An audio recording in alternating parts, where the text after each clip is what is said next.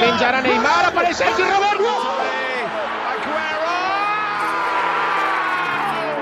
Eurotúnel, o podcast que te leva para dentro do futebol europeu. Palla tagliata, messa fuori, c'è Pirlo, Pirlo, di grosso, gol di grosso!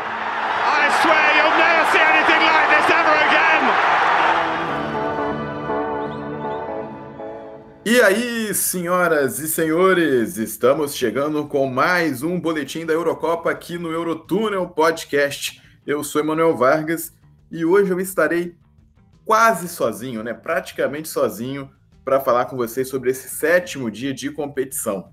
Antes da gente começar, né, o modo speedrun hoje, vou convidar você para seguir a gente no Twitter Eurotúnel e no Instagram arroba Eurotúnel Podcast. Começando, né, a falar das partidas, né, desta quinta-feira, dia 17 de junho, a gente começa sempre, é óbvio, naquela ordem linear, a gente já começa falando do jogo que aconteceu às 10 horas da manhã, né, horário de Brasília, entre Ucrânia e Macedônia do Norte, em partida válida pelo grupo C, quando a Ucrânia jogou muito melhor que a Macedônia e ganhou por 2 a 1, se dando ao luxo de ainda perder um pênalti nos minutos finais de jogo. A tônica dessa partida foi a seguinte, né? A Ucrânia começou pressionando, começou muito em cima, a Macedônia ficou bastante acuada e demorou apenas 28 minutos, né? Pensando assim apenas sobre a ótica do jogo inteiro, né? Demorou menos de um terço da partida para logo aos 28 minutos o Malinovski bater um escanteio no primeiro pau, o Karavaev desviar e lá no segundo pau e Armolenko chegar só para empurrar ele que é um dos homens da Euro até agora. Justamente porque cinco minutos depois, a Macedônia do Norte meio grog, meio zonza com aquela pressão ucraniana, viu Yarenchuk ampliar, fazer o segundo gol da, da Ucrânia, depois de ótima jogada envolvendo Zinchenko, né, do Manchester City, o Yarmolenko do West Ham.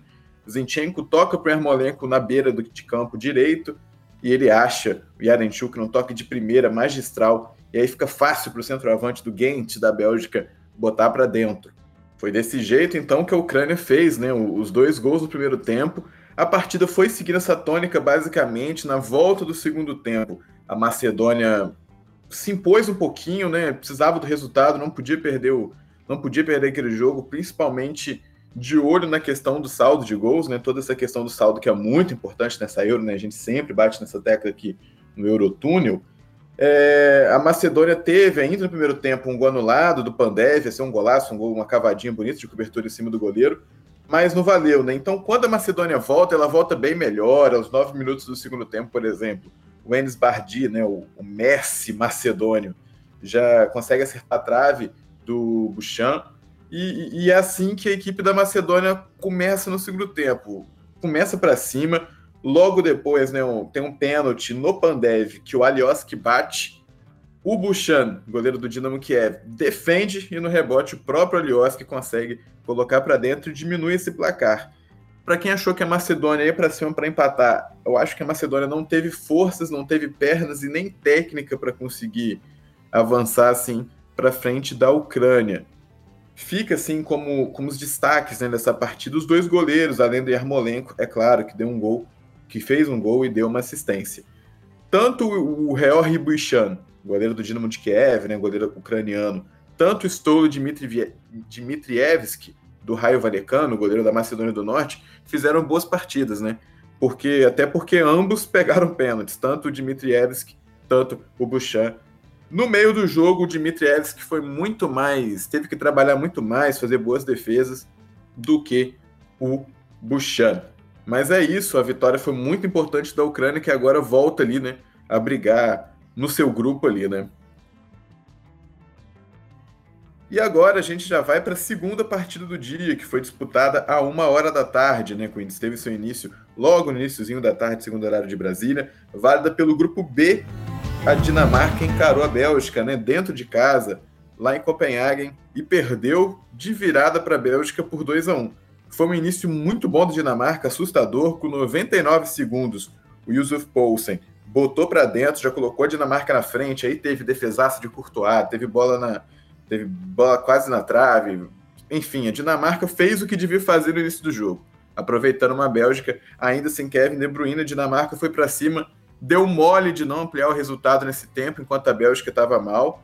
E isso é tão evidente, né? Porque o próprio gol do Poulsen sai de um erro bizonho do Denayer, entrega a bola, o Rui Bierg recupera, só toca para o Poulsen, que consegue colocar como um bom centroavante, né? Fez o básico, finalizou cruzado, sem chances para o Courtois. De relevante nesse primeiro tempo, do lado da Bélgica, a gente teve ainda aos 42 minutos o lance mais agudo, foi o primeiro grande lance do Lukaku na partida, só 42 minutos do primeiro tempo.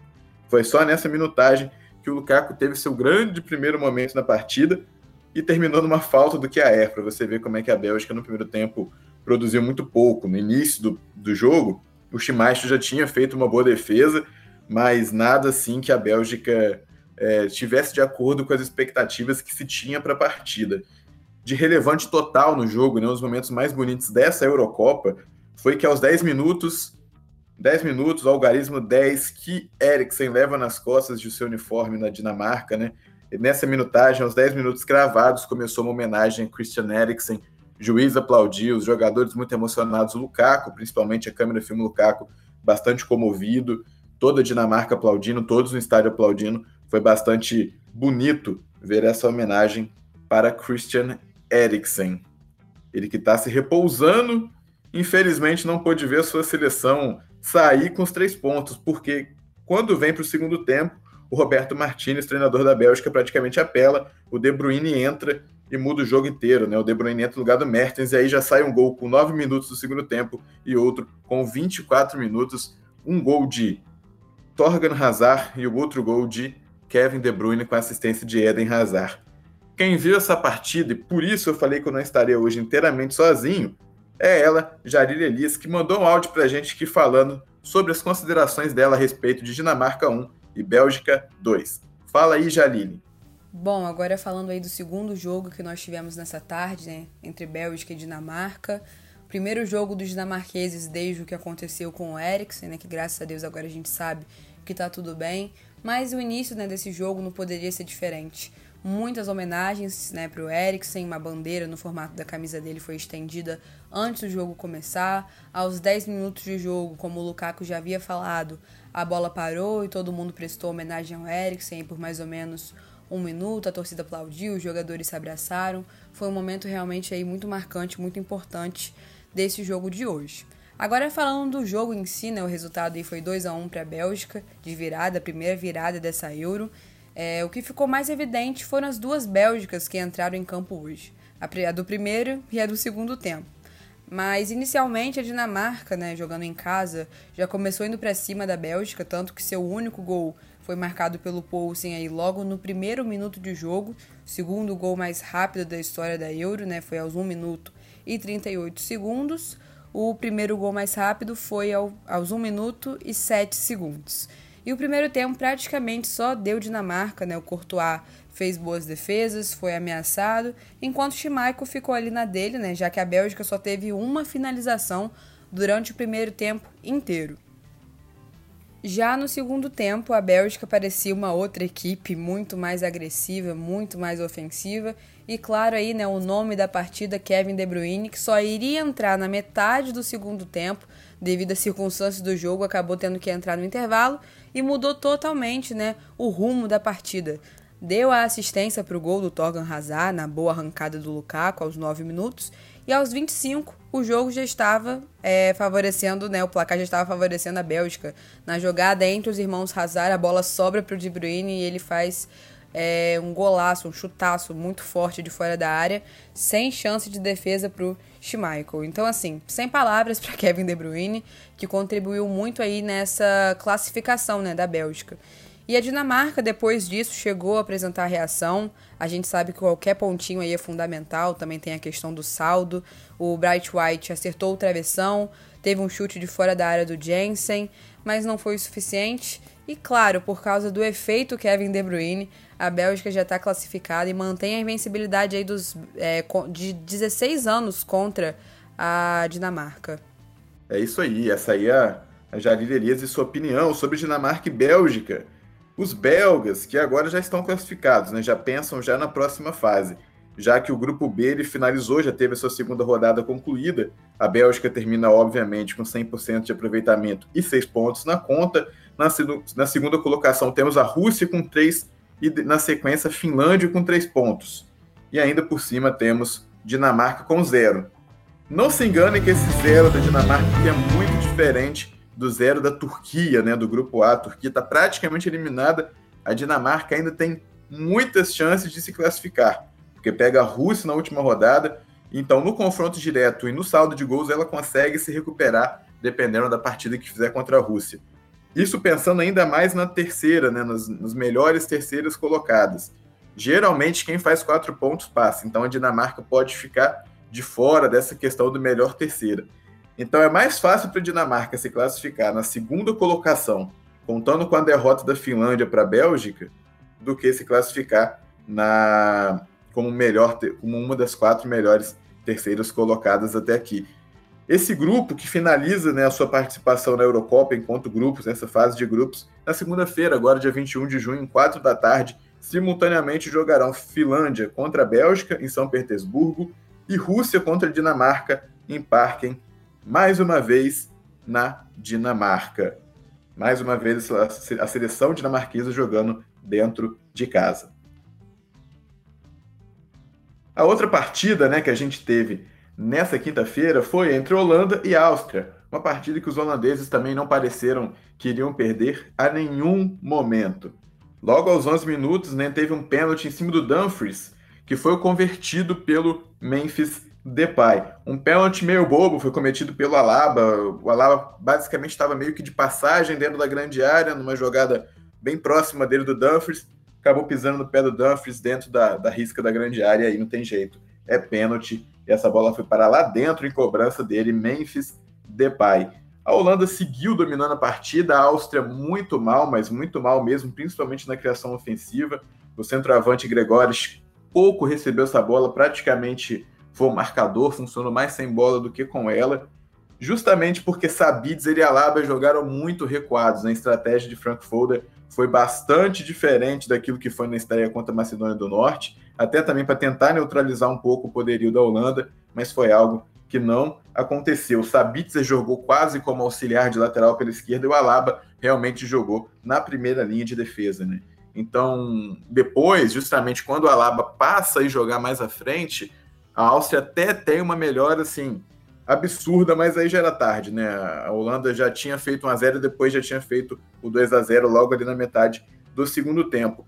Esse segundo gol da Holanda, inclusive, é bastante interessante, porque com apenas 19 minutos, né, o Frank de Boer coloca o Malen no jogo no lugar do Egghorst. E o que, que essa substituição significa, né? A entrada do Malen, que é um jogador muito veloz, ágil, pode não ter uma finalização tão impecável, mas nas características físicas, de agilidade, a inteligência de jogo, é um pouquinho diferente do Egghorst, né? As características do Malen são para outro jogo que a Holanda vinha fazendo, que era um jogo mais sem bola, e aproveitar o contra-ataque, já que naquela altura já tinha um placar de 1 a 0 a seu favor. E é justamente no lance 5 o Depay consegue segurar a bola no meio, aciona o Malen em velocidade, já com a linha de defesa da Áustria completamente rompida, e rola para o lado para o Dumfries e ele coloca lá dentro. O Dumfries, que é um dos destaques dessa, dessa Eurocopa até aqui, e é interessante a gente falar que se hoje a gente fosse fazer uma seleção é, dessa Euro, com certeza seriam dois destaques no geral e não teriam como não ser os dois laterais. O Dumfries da Holanda na direita e o Spinazzola da Itália na esquerda. São dois jogadores que têm feito partidas bem semelhantes até por lados diferentes de campo, né? Dumfries pela ala direita e o Spinazzola pela ala esquerda. A Holanda, né, que com esse resultado já se classificou para a próxima fase, né? A Holanda chegando aí a seis pontos, agora só espera a última partida, né? A última partida desse grupo que também está fechado, né? O grupo C também já está fechado a segunda rodada.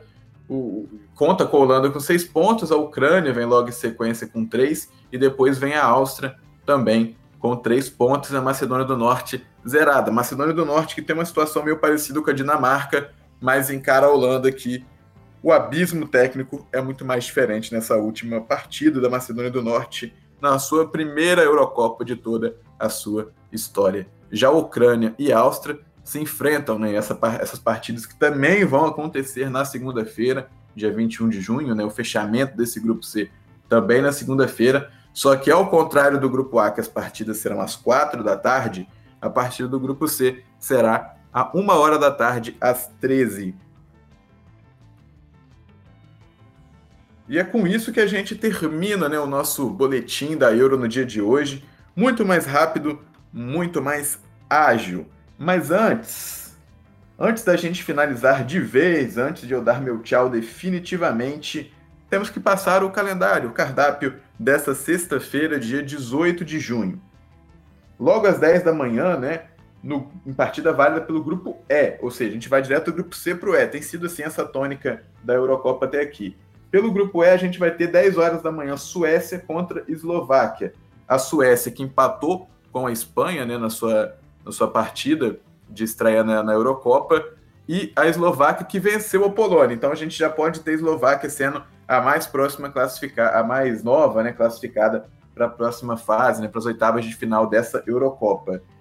A uma hora da tarde, a gente já vai para o grupo D, a gente encerra né, na parte da tarde a segunda rodada do grupo D, que começa com Croácia contra a República Tcheca. E aí a gente pode ter mais uma classificada se a República Tcheca vencer e mantiver né, o seu 100% de aproveitamento, bater na Croácia de Luka Modric, em partida que será disputada em Hampden Park, exatamente na Escócia, em Glasgow, capital escocesa.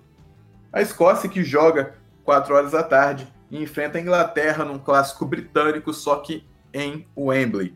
Portanto, a Escócia deixa de jogar em casa, né, deixa de jogar em Glasgow e viaja até Londres para encarar a Inglaterra de Gareth Southgate dentro de casa, dentro de Wembley. É com isso, portanto, que a gente vai finalizando esse boletim da Euro número 7. Amanhã estaremos de volta de novo para falar de muito mais Eurocopa. Eu sou Emanuel Vargas e faço mais uma vez um convite para vocês seguirem o Eurotúnel, tanto no Twitter com arroba Eurotúnel, quanto no Instagram com arroba Eurotúnel Podcast. Ouviu? Tá maneiro? Gostou do episódio? Compartilhe nas suas redes sociais, manda para os amigos no WhatsApp, manda para os amigos no Facebook, no grupo que você tiver. Compartilha no Instagram, compartilha stories. Marca a gente também, porque a gente sempre dá repost, repost a gente sempre interage com vocês. Por hoje é só, valeu e até a próxima.